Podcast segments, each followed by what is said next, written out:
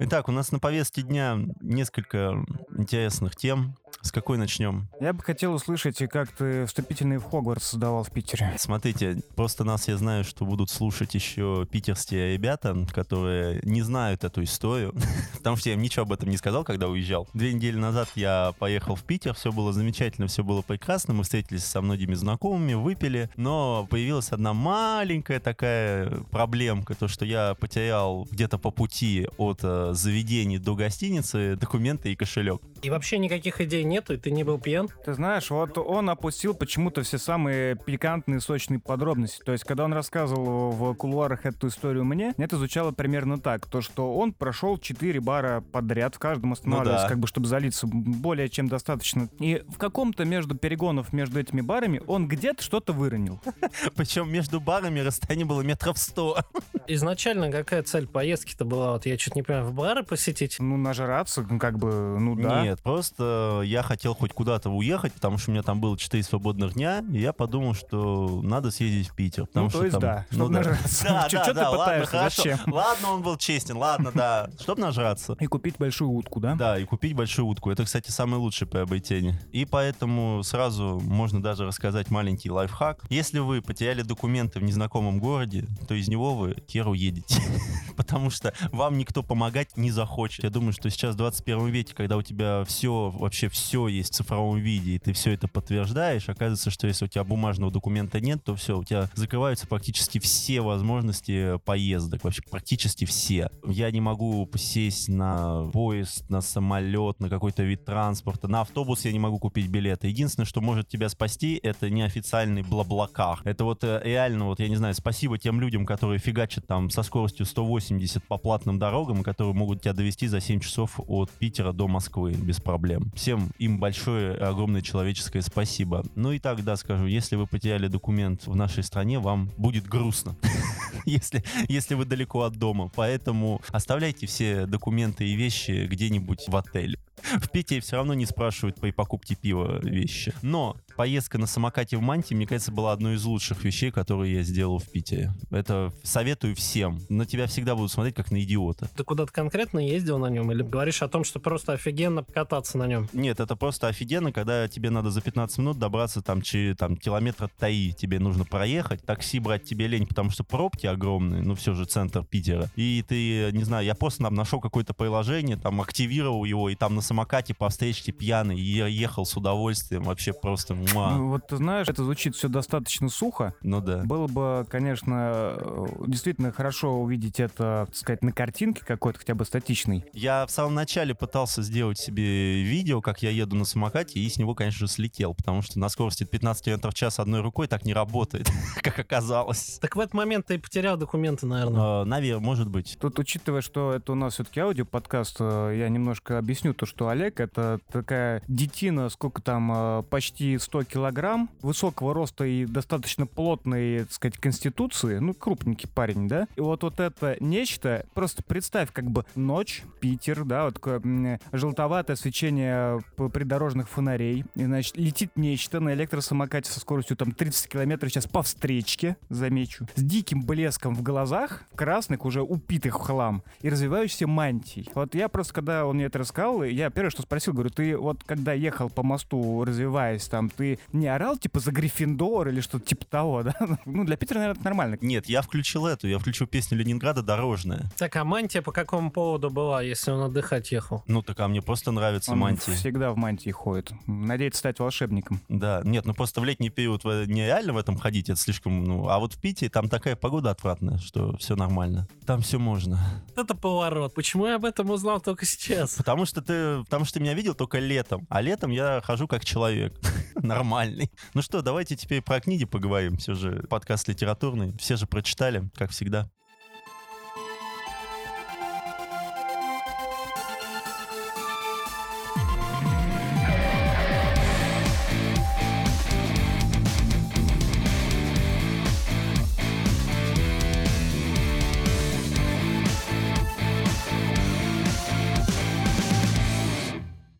Здравствуйте, дамы и господа. Сегодня 18 выпуск подкаста «Плотные банвиваны». С вами Сайп. Да, привет. Напротив меня сидит, сидит пока что на кресле Александр. Вечер в хату, господа. И я, просто я. И Олег Вознесенский. Да, и в этом выпуске мы обсудим «Корпус 3» Грега Бира, попытаемся обсудить проблематику комиксов по верхам в России, возможно, еще какие-то фильмы затронем. Ну, все как обычно. Я тут, на самом деле, ну, вам рассказывал. Возник некоторый вопрос по комиксам э, в России. Ну, я бы сказал, философский в какой-то степени. Он заключается в том, то, что почему зрелое население стремается покупать комиксы. То есть это, наверное, сродни такому ощущению, когда подросток приходит в аптеку и стесняется спросить, продать ему презервативы. То есть вроде ничего такого предусмотрительного в этом нет, но как-то неловко, я не знаю. Вот, с комиксами, мне кажется, что-то такое же, потому что у нас э, в голову вложили как, что комиксы — это вот смешные картинки для подростков и детей. И еще кто там этот у нас э, министр культуры-то был? Мединский? Мединский, да, сказал, что комиксы для идиотов. Большое ему спасибо, он очень э, сильно популяризировал вообще этот жанр. Но в целом, мне кажется, вот эта проблематика, она осталась. Вот вы что думаете насчет этого? Я, я так не считаю. Что тебя удивляет в постсоветском мире таком, где все стыдно? Наверное, все абсолютно. Кроме как купить э, водочки в ларьке. Да я не знаю, ну, то, что, наверное, как ты говоришь, ничего в этом удивительного нет. Но вот я последний раз, когда забирал в Читай-городе заказ свой, происходит не как в лабиринте, да, тебе дают там коробку, и ты ее забираешь и молча уходишь, ну, по сути. Если хочешь, можешь проверить, там все ли тебе положили в коробочку. Вот, Читай город где-то происходит так. Ты говоришь номер заказа, тебе достают пакет, вынимают все книги, которые есть, и каждую книгу про... пропикивают на кассе. И громко озвучивают. Да, ну, Типа того, да. Типа, смотрите, смотрите, этот человек покупает Хеллблейзера, да. И вот, когда я забирал заказ последний раз, э, девушка на кассе на меня очень странно посмотрела, так, потому что, ну, я не знаю, почему я покупал пару, ну, синглы Хеллблейзера, большой Хеллблейзер, там, Трансмет, еще что-то. Ну, короче, гору комиксов. Плюс э, вишенкой на торте был э, этот Ник Пайсон э, про китов книга. Это вот единственное, она меня спасла от уничижительного, проспрезительного взгляда, потому что она, видимо, поняла. Наверное, я покупаю все это для детей, а вот Комиксы это для моих детей, а Да, вот да, последняя да. книга это да, это да, да, это, это мое, да. великий подводник. Типа того. Вот. И после этого я вышел в- в задумчивость из магазина и думаю, блин, а вот какого хера я как бы вот стесняюсь? А я не знаю.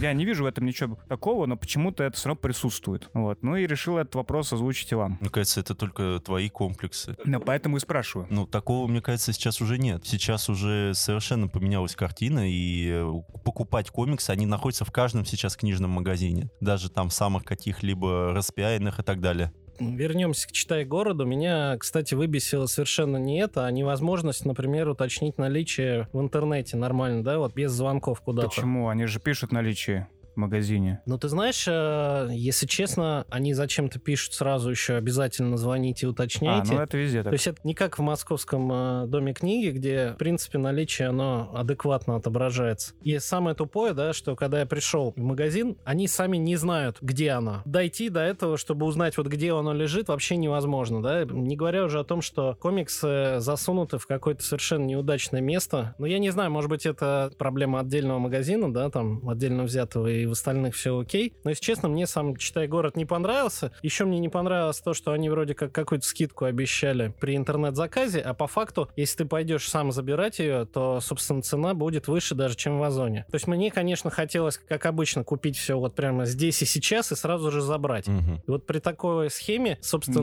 Да. я должен буду переплатить. Там и так нельзя. Это, это просто какой-то бред, если честно, потому что книжка лежит в магазине. Ну, типа Почему того. ее не могу я забрать? тоже негодовал, потому что я сделал когда заказ, специально посмотрел, увидел, что там все это есть. И я думал то, что вот я сейчас закажу и могу вечером забрать. Я поставил пункт выдачи магазин мой рядом с домом. Ну, и мне сказали, о, ваш заказ формируется и скоро поедет из Москвы. Я говорю, что? Почему из Москвы? Это же все в магазине есть. Ну, вот, да, ты прав, я подтверждаю вот это вот. У них это говно присутствует. Судя по всему, у них мало что изменилось с того момента, как они перестали быть новым книжным. Потому что новый книжный мне знаком изнутри. Когда-то там 100-500 лет назад я там успел поработать. И там всегда был бардак с базой данных по книгам. И, судя по всему, ничего не излечилось у них со временем. Ну, тем не менее, понимаешь, когда ты смотришь книги издательства Азбука, да, по Азбука, Атикус, Да. ну, вот это все, у них э, на сайте самого издательства не продаются эти книги. То есть они отправляют автоматически к их официальным Дилер. а, дилером, да, а это либо Читай город, либо Озон. Все, больше нет официальных каналов. Поэтому, когда ты смотришь, э, где дешевле, ну, по-разному. Иногда Читай город дешевле. Ну, при таком раскладе мне реально было все равно приятнее и удобнее заказать это в Озоне, потому что если уж все равно ждать, то у Озона гораздо ближе пункт выдачи находится и удобнее. Их просто больше, чем самих ну, этих может быть. городов. Хотя, я не знаю, сейчас, блин, в каждом дворе пункт выдачи, пятерочки, блин, еще где угодно вообще. Да. После как раз во время карантина они очень хорошо об- скажем так, м, накинули апдейт. К вопросу о твоем стыде покупать комиксы, в Озоне вообще никто ничего не спрашивает, что ты там покупаешь. Просто тебе вышвыривают посылку и даже не проверяют документы. Да, просто спрашивают, типа, как тебя зовут? Я такой, ну вот, меня зовут так. Они говорят, все, погнали. И красота. Ну, ты вообще поговорить-то хотел о том, что комиксы перестали быть стыдны, стыдобой? Или ты что? Или А, то, что да еще у нас нет, это не кончилось? Я бы, я даже не знаю, это был некотором роде speech, потому что это мне почему-то в глубине души немножко задело. Ну, возможно, ты прав, это лично мои комплексы, да, какие-то. Ну, мне просто стало интересно вот это. О комиксах, наверное, больше стоит поговорить с точки зрения издательства их э, в России. В одном из выпусков подкаста «Книги и вино», что ли, по-моему, так, ну, могу ошибаться, я в шоу-нот потом вы- выпуск эту, этот подсвечу. Там как раз была приглашена ведущая, которая являлась, ну, работала в петербургском каком-то издании. То ли Бум-книга, то ли... А, Бомбора, по-моему. Вот. Она как раз рассказывала некоторые нюансы производства комиксов в поиске, там, ну, заключение каких-то контрактов, да, перевод, как вот как раз проблемы с этими баблами, поиском шрифта и переносе слов, ну, какие-то технологические нюансы, они достаточно интересны. Она хорошо рассказывала, любопытно. Там было замечание о том, то, что в России на самом деле есть уже немало комиксов наших авторов. Сурвила, например, Ольги Лаврентьевой, Мгм. которые отличные. И их очень э, любят э, за рубежом. Но почему-то у нас, у самих в России, они остаются действительно неизвестными. Парадокс, короче, получается. То, что мы сами можем делать очень классный продукт, но при этом сами его никак не потребляем. Ну, я ничего не слышал про русский комикс. Вот это показательно. То есть человек, который комиксы в принципе любит и поглощает их тоннами, вот о русских мало чего слышал. Не, мне русские комиксы по- попадались где-то в 90-х. Тогда еще родители мне где-то их там подрезали. Совершенно, ну, внесерийные какие-то вещи. Я даже сейчас не могу вспомнить сюжет. Там один был, наверное, какой-то такой, как сказать, бо- больше для взрослых, хотя и без такой прям совсем уж тематики, но не, явно не детский комикс. И один был комикс про каких-то собак в космосе. Они там летали, что-то делали. Я думал, там, знаешь, типа полковника Пронина или как он там. Ну вот э, там что-то такое было. Там какие-то эти такие военные собаки, какие-то боевые дельфины. Черт знает что, в общем, было. О, слушай, что-то что-то такое прям знакомое. Это точно русские? Это не локализация была? Это, ну, ну, слушай, может быть, это, конечно, локализация. Мне кажется, это отечественные были комиксы. Любопытно. А нет, ну просто сейчас русские комиксы, ну, выглядят максимально несуразно. Ну, Ну, ты меня. только, наверное, Бабловский видел все вот это Инок, Майор Гром там и вот это все. Супергероику русскую. Они находятся, скажем так, в продаже хотя бы. Ну, они максимально История раскручены. России в Не комиксах. надо, пожалуйста, не хочу. Ну, в общем, я бы рекомендовал послушать тот выпуск, там интере- интересно рассказывают. Вот. а, Ну, дашь ссылку. Да, а тут на днях у нас э, в нашем э, чатике плотных баниванов один из, э, так сказать, эм, членов группы просил, с чего можно начать ознакомление вот с пластом. И разговор шел о комиксах, э, о комиксах в широком смысле, а не, супергероике. Это, это важно. Потому что Олег, я так понял, сначала понял, что речь идет о супергероике. Тут я на самом деле подвис. Потому что сейчас, когда за спиной там очень много поглощенных комиксов разных, уже трудно сказать, с чего стоит начинать. Ну и, наверное, я посоветовал для начала вот комиксы типа Мауса, которые ну, в своем роде являются классикой, да. Я бы не стал рекомендовать Хранителей, например, Алана Мура. Или там Вендетту, потому что это сложно. Это как рекомендовать человеку, который хочется почитать прозу зарубежную, рекомендовать сразу, сразу Улиса Джеймса Джойса. Слушай, ну это, по-моему, зависит очень сильно от э, читателя. Именно, потому что Вендетта, она как раз больше литературная, нежели э, комикс. Она близка. Ну, смотри, вот э, конкретный случай, да, вот к тебе приходит человек, говорит, слушай,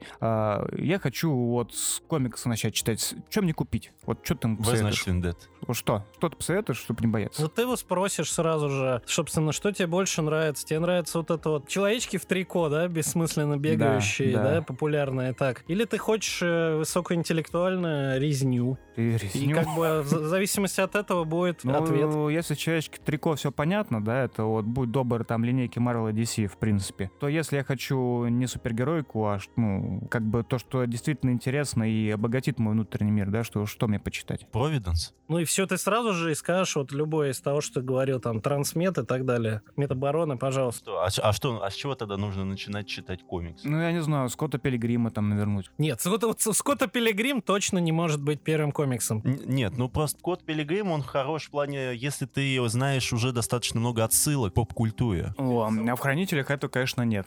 А в Трансметрополитене вообще...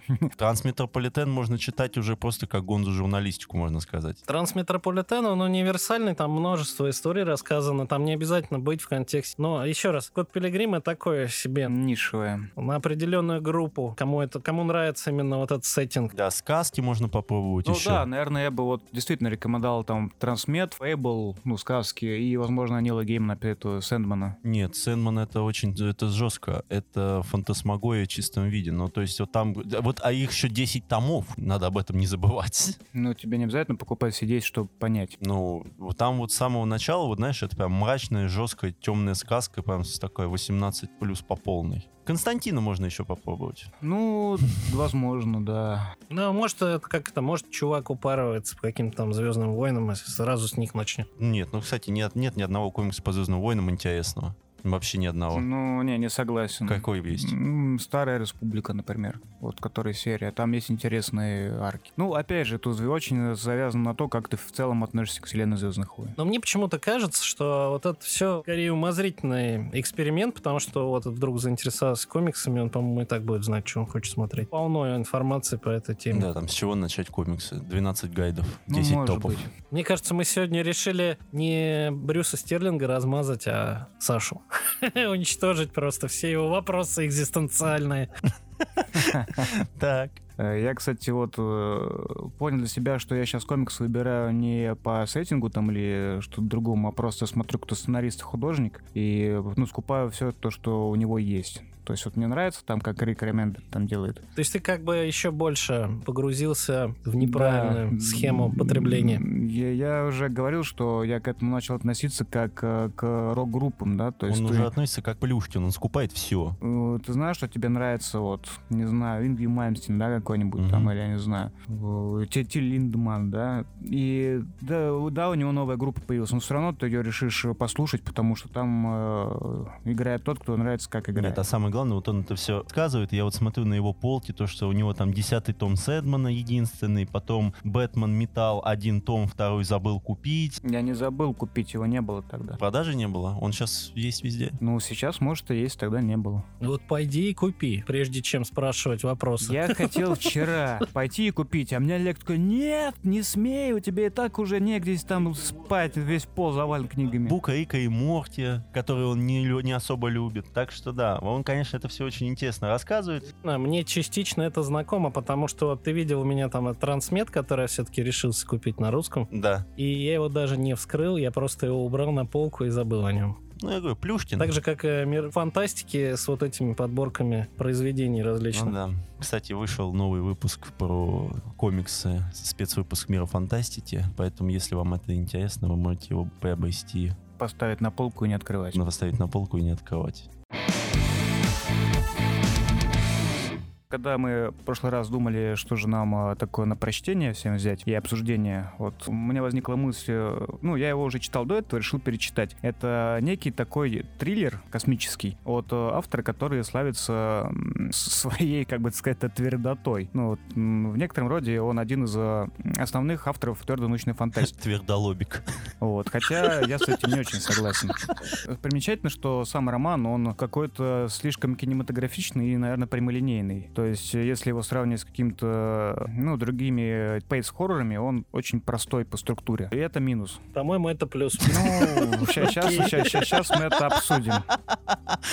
Мне вот, если честно, тоже очень понравилось, что там есть одна ветвь, ветвь, и она идет, поймая как стояла, и тебе нормально, у тебя нет вот этого, а ты знаешь, что там было 12 тысяч лет назад, как в городе Бездны тот же самый. То есть ты от, не отвлекаешься, у тебя есть твой сюжет, ты идешь по нему, это вот как приключение. Такое хорошее дорожное приключение. Ну, давайте э, как бы начнем с того, что автор, да, Грег Бир, он, э, в принципе, достаточно известен. Это американский фантаст. Что примечательно, он был э, два раза женат, и второй раз он женат на дочке Пола Андерсона. это, это в свое время меня Еще очень позабавило. нужный факт нашей жизни. Андерсон это тот, кто пишет бесконечную кучу макулатуры, я прав? Ну, если ты Или это ставишь другой? вопрос именно так, и то, я думаю, ты абсолютно прав. Вот. Отлично.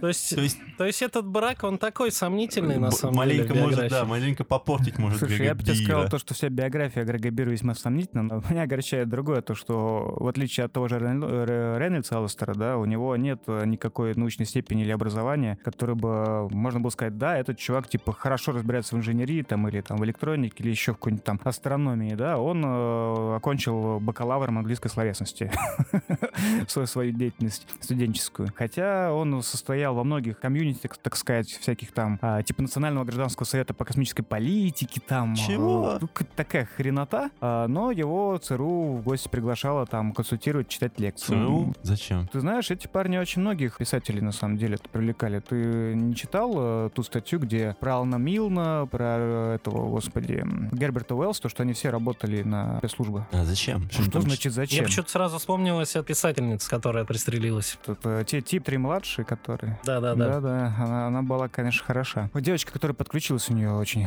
хорошее произведение. Помимо этого, Грега Бира часто причисляют как бы к основной ветви киберпанков. Вот, ну, как-то, я не знаю, немножко неофициально, наверное. У него в 83 году вышла музыка, звучащая в крови, и после того, как она вышла, вот вся вот эта небольшой комьюнити, который там Гибсон, Стрелянки и прочее, они такие, типа, о, Грег Бир наш друган, типа, давайте с ним ну, тоже вместе тусить и звать его пить пиво. Вот, это было примерно так. А он поморщился и сказал, да ну нафиг. Ну, короче, не было у него такой мечты врубиться в их тусовку. В 82 году его повесть э, «Камень», она была опубликована в антологии «Мир Рушейс», как раз «Зеркальные очки», вот, которая является, типа, первой антологией киберпанка официально. Подожди, а ты это читал? Да, только они у меня вон на полке стоят. Ну, и это похоже на киберпанк? Слушай, музыка, звучащая в крови, она... Ну, блин, я не хочу возвращаться к обсуждению, что такое киберпанк, но музыка, звучащая в крови, мне очень понравилась. Там про то, как нанороботов, которые интегрировали в кровь, начинают захватывать человека изнутри, там, ну, и там достаточно т- П- триллерок. Пацан киберпанк, успех Да ушел. не, я думаю, Грега Бери мы рассказали уже более чем хотели. Давайте перейдем к корпусу 3. Э, Очень забавно то, что он э, номинировался как минимум на две премии большие. Это премия Джона Кэмпбелла и премия Чарльза Кларка был э, номинантом, да, но в обоих случаях э, он проиграл, И беззаслуженно проиграл. да, хотя вот, ну, вернее, я могу сказать то, что в одиннадцатом году он проиграл э, Йену Макдональду с книгой «Дом Дервиши», и тут я полностью согласен, потому что «Дом Дервиши» гораздо интереснее и круче написан, чем «Корпус 3». Вот, в случае с э, Кларком, не знаю, не читал, что там выиграл, не, не стал даже смотреть. Это показывает наглядно тот факт, то, что все вот это номинанты, ну, вы знаете, когда покупаете, ну, заходите в книжный магазин, смотрите какую-нибудь научно-фантастическую книгу с классной обложкой, там внизу написано номинант того, номинант всего, там, ордена Ленина, Октябрьской революции, того, всего 50, ты думаешь, наверное, очень классный рассказ или роман, да? Покупаешь дело, а потом оказывается, что туда просто всех вообще номинировали. Всех, кто вышел вот в этом году, всех засовывали в этот там лонглист, и все они номинанты. Слушай, ну это то же самое все равно, что читать тех, кому и вручили в итоге премию. Мне кажется, она там настолько уже дискредитирована, вон там эти последние события, где там Мартина запинали ногами. Да там еще сейчас женщины начали править балом. Но сейчас уже, да, там типа в 80-х, 90-х там было более-менее надежно. Это стоило то, чтобы прочитать, по крайней мере, победителей. Ладно, это лирика. Сюжет э, достаточно простой. Некий человек просыпается... На некоем а, корабле. на непонятном корабле. Там очень красиво описано, как вот он вываливается из этой морозильной капсулы, падает на металлический пол. У него от холода там все съеживается, у него кожа прилип, прилипает к металлическому полу, там отрывается, там кошмар, вообще жуть, одежды нет, ничего нет, никто не встречает. Только эта маленькая девочка на горизонте зовет его идти дальше, быстрее, быстрее, быстрее. Это би биошок. В общем, направление Москва-Петушки. Но он бежит по коридорам, он не понимает, где он, зачем он, он даже не знает, кто он. А до кучи, чтобы не было скучно, там какие-то еще монстры начинают там вырвать в клочья всех. Все, все, вся вокруг там. Ну, какой-то просто бег на, на перегонки со смертью. И еще очень э, технично у него описаны вот эти, ну, чуть дальше по сюжету, там объясняется уже, что это космический корабль, состоящий из трех корпусов, в центре которого есть некая масса, которая дает э, там то ли эту массу для реакции, для, то ли бозонового двигателя, я вот сейчас не помню, то ли еще какая-то, ну, то есть в инженерии он достаточно это хорошо объясняет. Там ледяная луна в центре этих кораблей. Да, ну как раз массу ледяной луны он преобразует. Мне очень понравилось, как там, э, ну, то есть, если в некоторых романах там есть э, смена дня и ночи, как, ну, некоторый э, временной фактор, да, то тут отчетом циклов служат периоды разгона и остановки самих корпусов. То есть, когда идет период разгона, то есть появляется гравитация, начинает двигаться масса теплого холодного воздуха, происходят некоторые изменения в ландшафте коридоров корабля. И у него это очень здорово описано. Сознанием дела, я бы сказал. Само повествование идет от первого лица, от лица вот этого человека, которого называют учителем. Чуть позже по книге мы начинаем понимать, почему он учитель, какие есть еще специализации на этом судне и почему они вообще появились. В чем особенность? То, что он на всем протяжении книги, он с кем-то разговаривает, он вспоминает какие-то непонятные слова, которые выделены курсивом, и он вспоминает и думает, а что, что же это слово означает? Это или это? Ну, это прям этот, какой, синдром Корсакова у алкоголиков, да? Который не помню. В общем-то, как и мы, да, все время, знаешь, отсылки к произведениям. Я читал, но не помню.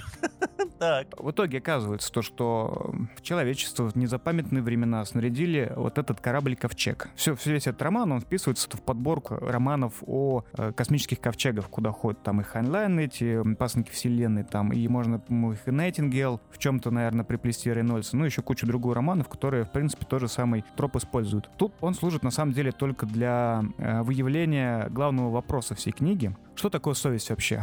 То есть это извечный вопрос, можете ли вы считать себя людьми, если вам придется делать то-то, то-то и то и вы это сделаете. Останетесь ли вы при этом человек? То есть э, изначально был какой-то большой корабль, где не было практически людей. То есть было две команды, турманы там и управление кораблем. Вот две группы. То есть штурманская должна была рассчитать э, путь до пригодной для заселения планеты. Управление кораблем это все обеспечивало. Естественно, они все рукожопы где-то там пустили ошибку, где-то у них что-то пошло не так. Кстати, в книге это толком-то и не описано. Там на самом деле основная у них проблема была в том, что они выбрали планету, которая оказалась заселена. И, собственно, они, у них на почве этого и произошел конфликт, валить там всех или нет, на мой взгляд. А, ну, по крайней мере, мне так, так показалось. Это, ты все правильно говоришь, но это предполагалось изначально. То есть, когда вся эта экспедиция собиралась, они, у них был документ, ну, путеводитель по галактике, да? Ну, потому что, по сути говоря, даже основная профессия главного героя, как учителя, это учить новые поколения, то уничтожать чужеродный вид — это нормально. Ну да, в зависимости от э, того, как получится заселить планету, была своя канва обучения. Да, и у каждого на корабле была своя роль для нового поколения людей, чтобы рассказать им, какие молодцы, хорошие люди, даже если они будут мочить коренное население другой планеты. Ну, в общем, да, победители пишут историю. Да, но для меня вот в книге, что самое грустное, ну, что вот эти мысли, они находятся внутри книги слишком глубоко и они находятся где-то примерно в половине самой книжки. В конце он просто начинает все всем разжевывать. А это плохо. Вот реально, первая половина книги, она вот претендовала на то, что рассказ будет обалденным, крутым, интересным и, самое главное, очень динамичным, потому что, как задал он темп в самом начале, очень быстрый, хороший и, самое главное, фрагментарный. То есть вот это похоже на цикл игр Dark Souls, когда ты не понимаешь, что происходит, но все интересно. Вот все там, типа, там фигня какая-то, тут какая-то фигня. Очень красочно, хороший язык, вообще все прекрасно. Вот до того момента, когда он на первой половине, он сказал, ну я вроде написал все, что я хотел, а дальше как-то надо закончить. Он начинает все объяснять. И мне кажется, что это самый огромный минус этой книжки, что тебя реально разжевывают там все до конца, заканчивают историю, открыт, ну там, по сути, это открытая концовка, которую я очень не люблю в фантастике. Типа, они предоставлены сами себе. И ты такой, да идите вы...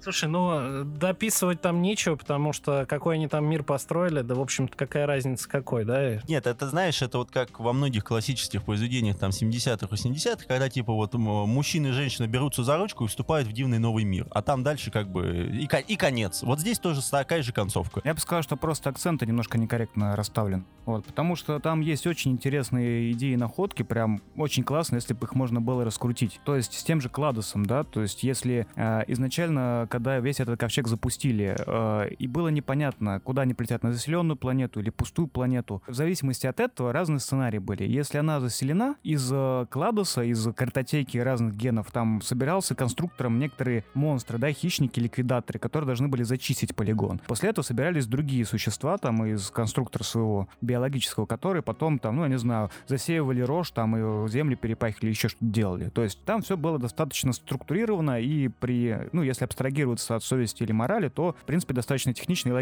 Проблема в другом, то есть, что главный герой, там сразу говорится, то есть он встречает на своем пути трупы себя же, то есть он клон. Даются книги, которые, блокноты, которые вели предыдущие учителя, которые тоже пытались разобраться, что происходит, и он собирает эти знания, пытаясь понять, что происходит для себя. А в какой-то момент ему говорят, что на самом деле ты последний из учителей. И вот этот я не понял. Если у них там, ну, там вроде как-то объясняется, что у них сломался механизм вот комбинации или там воссоздания этого типа личности. Может быть, но это как-то очень там притянуто было. Ну, там оно за экшеном утеряно. Я поэтому тоже упустил некоторые моменты именно вот такие. С другой стороны, если честно, может быть и не имеет смысла особо к этому придираться, потому что корабль у них там уже давно, там ну какие-то да, разрушения частичные произошли, том числе из-за действий вот этих противоборствующих группировок. Ведь вот эта мать, так называемая, она же, видимо, подбирала себе определенного этого самца. Ну да, она искала комбинацию нужную.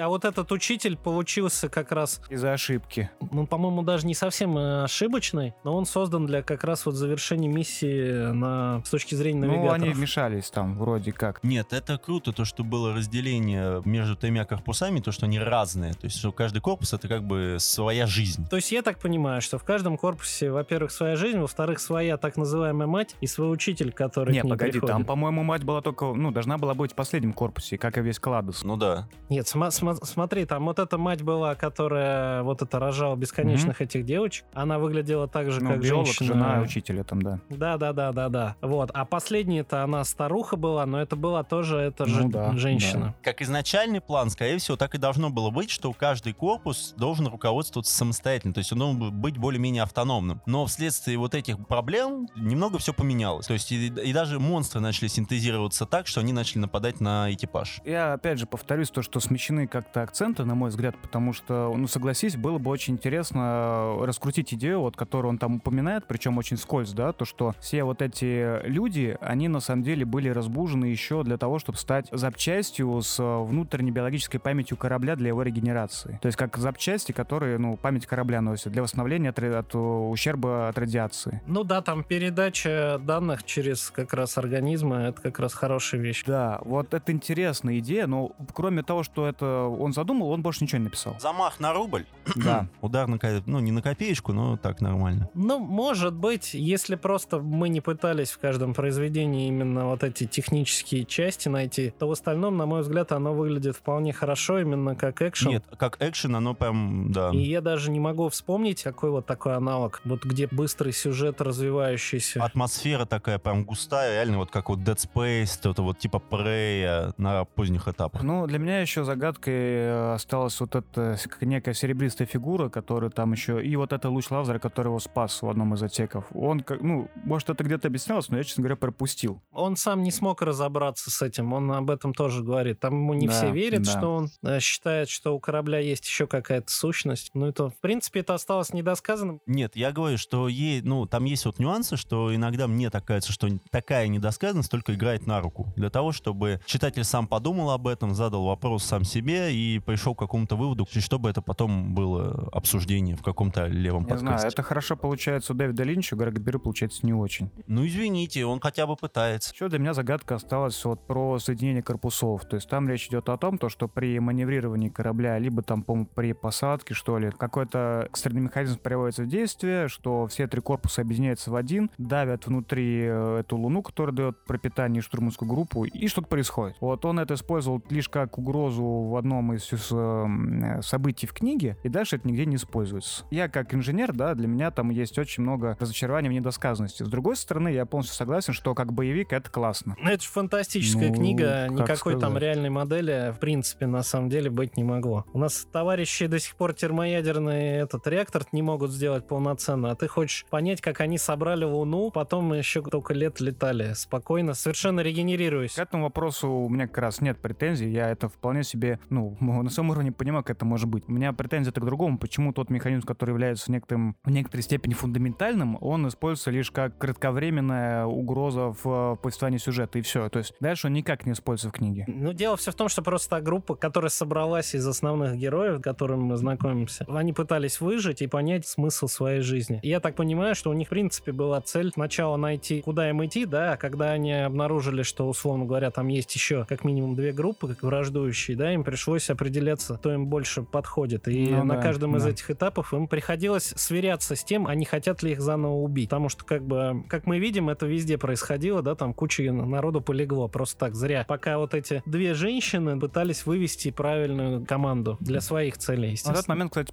прикольный. То, что, ну, то, что мы вообще, не, читатель не понимает, кто такая, что такое штурманская группа и что такое управление кораблем. И, соответственно, он вообще не знает, чему можно доверять. Вот Это классно сделано. В этом, по-моему, весь смысл этого произведения, вот создание этого напряжения. Поэтому как раз я не, не могу согласиться с тем, что нужно было еще больше сваливать туда каких-то вот я тоже объяснений или там раз- равномерно их размазывать. Мне кажется, все получилось вполне хорошо. Ну, понятное дело, что, наверное, это в любом случае не самое обязательное к прочтению произведение может быть. Хотя в своем стиле, наверное, оно может быть единственное. Одно из лучших. Ну, да, в жанре вот такого спейс-хоррора, наверное, аналогов не так много. Никто не услышит твой крик в космосе. Я бы порекомендовал Грега Биры, конечно, прочитать все-таки музыку, звучащую в крови. Она гораздо меньше и более насыщена, наверное. Хотя проблемы поднимаются, наверное, там примерно того же плана, то есть ответственность, совесть и принятие решений, да, которые повлекут за собой непонятно что вообще в глобальном масштабе. Все то, что настолько не интересует технократов, монстров. Ну что, ваши оценки, джентльмены? Да мы, в принципе, как бы уже все прокомментировали. В теле твоего гигантского комментария. Короче, читать Можно, читать можно. В дополнение я вот приложу ссылочку на LifeLib. Там есть интересная подборка книг про космические ковчеги. Ну, если кому-то тематика это интересно. Я, наверное, все-таки упомяну, что есть очень классный рассказ у Алстера Рейнольдса, называется «Нейтингел». Это повесть о космическом корабле госпитале с искусственным интеллектом. Естественно, мы уже все знаем, о чем он будет. Да, интеллект корабля сбушевался, он старый, фиг знает, сколько времени бороздит вселенную, и он внутри начинает крошить людей, перешивать, шить макраме, там непонятно что. Ну, в общем, тоже такой space horror классный. Но коротенький и без долгих приключений. Слушай, а это тот же корабль, который был в этих, в ингибиторах? А, нет, нет, в ингибиторах э, он был э, таким, потому что там плавающая чума прошлась. Не, я просто уточнил. Нет, это, возможно, из той же вселенной, как бы, но он не имеет отношения к ингибиторам. Вот. Ну, там простая история, но изящная и очень, очень, короче, рекомендую. Так как мы хорошие мальчики, мы подготовились и начали смотреть отсылки дополнительные, какие мы еще могли вспомнить книжки. И мы сейчас расскажем вам маленький список. Допустим, тот же самый Алстер Рейнольдс «Город бездны», про ковчег и про людей, которые там... Сколько тысяч лет они добирались до места своего назначения? Слушай, а что там про город бездны? Я, честно говоря, уже не помню. Где Вот Там же был рассказ про вот этого бессмертного, которого начали считать богом, и там как раз рассказывается, как они на ковчегах путешествовали. Им необходимо было достичь другой планеты. Они стартовали с Земли, это и ковчега. Им необходимо было достичь э, вот этой планеты, которая город бездна. Слушай, а это там тоже была борьба каких-то вот внутренних сущностей? Да, да, да, да, да, да, да, это тоже там И есть. там это одна из сущностей еще почувствовала какую-то другую. Вот да, эту да, да, да, это тоже там. Все, есть. наконец теперь я знаю, что мне перечитать, потому что этот момент у меня просто полностью стерся. А, еще мы, конечно же, можем сказать за разломом Орла. Там рассказывается о какой-то сущности, которая принимает тех, кем долго и далеко провели время в космосе и пытается их Спасти. спасти. Ну, а, я не знаю, относится к ним с точки зрения милосердия, и вот как-то так, зная, что им пути назад нет. Да, кстати, это прекрасная повесть, вообще одна из лучших, что я читал в 2019 году. Вообще всем всегда советую. По ней еще есть одна из серий «В любовь, смерти роботы». Замечательная, да. офигеннейшим офигеннейшим саундтреком, просто с офигеннейшим Living in the Shadows. И, ну, все прекрасно в этом произведении. Вот все. Молодцы. Ну и давайте тогда уже перейдем к кинематографу, я так понимаю, потому что тут тоже, оказывается, есть о чем поговорить. Ну, на первом месте это будет, естественно, Пандорум 2009 года, о котором я не знаю даже, что сказать, кроме того, что у него очень хороший главный актер, который отлично сыграл в других фильмах, но там он полное боевно. Вот вы вот, вот выбрали вот этот Пандорум. Ну, фильм неплохой. То есть, э, ну, честно скажу, вот, ну, Пандорум, да, он похож на, такой, на корпус Т, я абсолютно с этим согласен. Но он похож э, тем, что там такой же темп, по крайней мере, в начале да, там такой же темп, там также почти ничего не понятно, и в конце, ну, кстати, и вот в конце тоже, ну, более-менее похожая ситуация, что ну, происходит. он такой хороший среднячок, который как раз вот можно посмотреть. Да, но есть одна проблема, о нем ничего нельзя сказать. Ну, то есть, ну... Э, Очень проходной фильм, да, по проходной книге. Ну, вот, ну, нет, книга не проходная, но мы, вот, по сути... Не, ну почему? На самом деле, если это первичный просмотр, то финал, он такой относительно необычный. Нет, не, э, я бы так сказал, развитие развитие главных героев интересное. Вот я бы так это сказал. Ну, я бы сказал, что хороший фильм, но он никогда не станет культовым. Ну, то есть он просто хороший. Я, если бы вот, наверное, не Корпус 3, я бы о нем даже не вспомнил. Так, хорошо. Груз 2009 года. Если не ошибаюсь, это немецкий фильм. Кто-нибудь кроме меня его смотрел вообще? Я в, своем, в свое время его скачал, чтобы посмотреть, посмотрел минут 15 и выключил. Ну, понятно. В общем, это очень скучный, неинтересный фильм про то, как корпорации злобные уничтожают человечество. С не советую никому, скучно, неинтересно, никакой ценности нет. И на Корпус Т он вообще не похож. Вообще.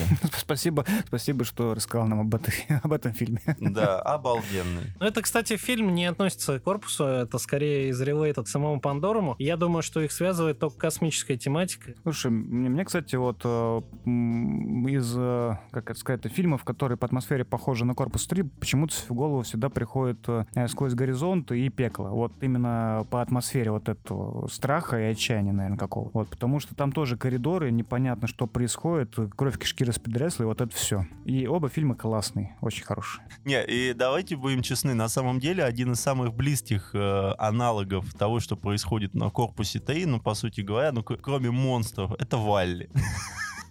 Ну, серьезно, я когда это увидел, я сначала поржал, а потом, ну, это правда. Произошла деградация человечества, механический разум сошел с ума и начинает противодействовать человечеству. Но его, правда, спасает маленький добрый робот. Я, я тоже не ожидал это увидеть этот мультик в списке. Да, но, э, но на самом деле, по э, мыслям, это реально очень похоже. И самое главное, что мультик очень умный, добрый, хороший и вообще прекрасный. А кто вписал в список вот несколько серий Доктор Кто? Ты. Ты, наверное. Потому что я? только ты, доктор, кто смотрит, больше никто. Меня часто спрашивают, знаю ли я Тайлера Дёрдена.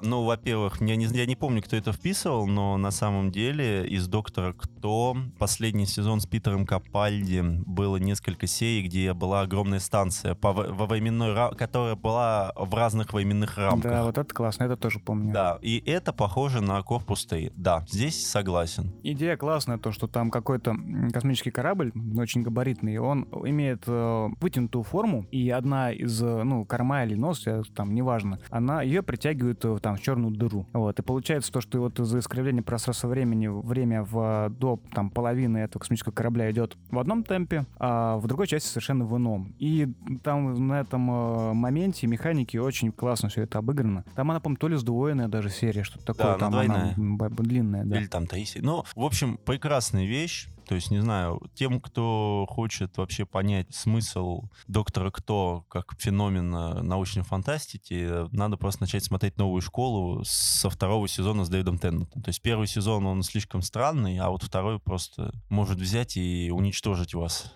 Два последних в списке фильма, они больше про тему клонирования и про то, как клон узнает о себе. Это про Луну и про Обливион. Есть еще один фильм, его тут нет, про клонов. Он называется «Клон возвращается домой». Это, по-моему, китайский, то ли, ну, какой-то азиатский фильм, очень малоизвестный. И, ну, если кто-то очень хочет докопаться до, ну, по теме клонов, можете посмотреть, он, по-моему, на в интернете на нужных сайтах есть. А, ну еще я смотрю «Пассажиры». Ну, пассажира тоже нет. Ну, как бы там же проблема-то не в том, что человечество деграднуло. Там проблема с поломкой и несчастной любви двух представителей. Слушай, ну а почему деграднуло-то? В корпус 3 человечество не деграднуло. На корпусе 3 человечества, по сути, вообще нет. Там э, некоторые его модификации сделаны, знаешь, как это в, ши- в блендере шейкером просто. Я думаю, что его только один момент объединяет. Это то, что произошла нештатная ситуация, и товарищ повел себя так, как он повел себя.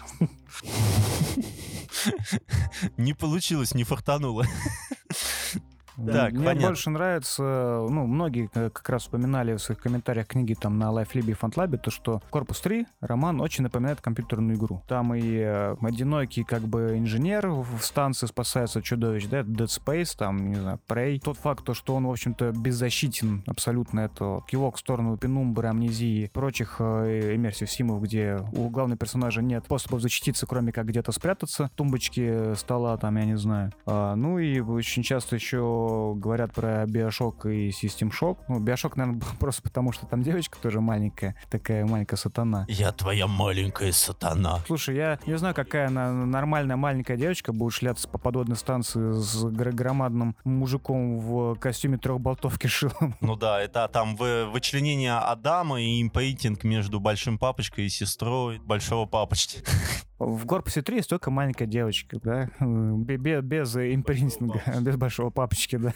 А вот, кстати, System Shock, он очень похож, потому что там сбрендивший искусственный интеллект есть, э, толпы монстров, зомби есть, и главный персонаж, который пытается всеми силами выжить, есть. Прям вот, да, хорош, хорошее Да, попадание. и есть еще рогалик, называется Void Busters, он вышел, не помню, кажется, год назад. Он рассказывает о том, что прикрепляется неизвестный организм к телу заключенного, и они пытаются выжить в э, постапокалиптическом мире, в космосе, пытаясь как-то добраться до ковчега, собирая попутно различные материалы, которые они могут найти на погибших кораблях. Это я тоже вспомнил. Неплохая игра, мне понравилась, поиграл, наверное, часа полтора. Она так, я смотрю, она прикольно выглядит. Неплохой графен. Да, графен неплохой, и со скидкой можно взять, да. Хм, Когда играть только. Ну да, но это извечный вопрос. Ну ладно, надо, наверное, потихонечку закругляться. Я бы, наверное, еще пробирался быстренько по э, интересным новинкам. Вышел из печати первый том э, комикса «Бегущий по лезвию» 2019. Я его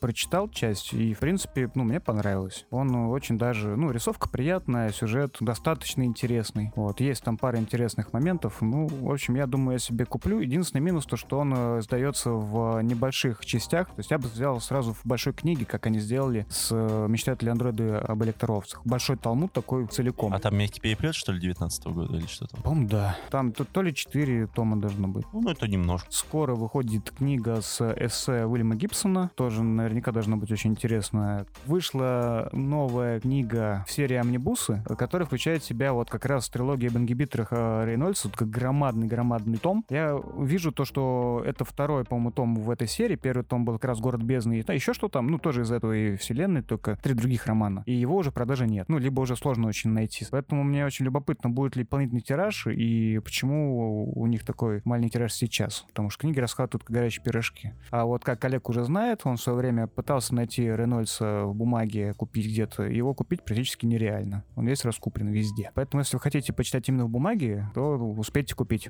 Слушай, ну это настолько сейчас дорого стало, что я даже не представляю. Вот я вот как я просто пошел, купил пару книжечек и потратил почти 2000 рублей. Я не знаю зачем, да, но вот на комикс ясно зачем. А на Гибсона, извините меня, как-то перебор. Есть нюанс. Если ты покупаешь э, одну книгу и ты ее реально читаешь, а не ставишь на полочку, да, то мы смотрим то, что, допустим, стоит 1000 рублей томик э, Рейнольдса с тремя романами. Читать ты его будешь, ну, месяц. Пусть будет месяц. То 1000 рублей в месяц на книгу, знаешь, это не такая большая цена. Но мы знаем, что ты покупаешь гораздо больше. Больше. Вот да, вот давай не будем вот рассказывать, а? А я и не о себе. Я сегодня практически спал на книжках Сам уже. виноват. Да, согласен. Э, Ладно, всем пока. Заходите в наш чатик, обсуждайте с нами злободневные книжные темы в Телеграме. Все ссылочки есть в описании. Все, пока.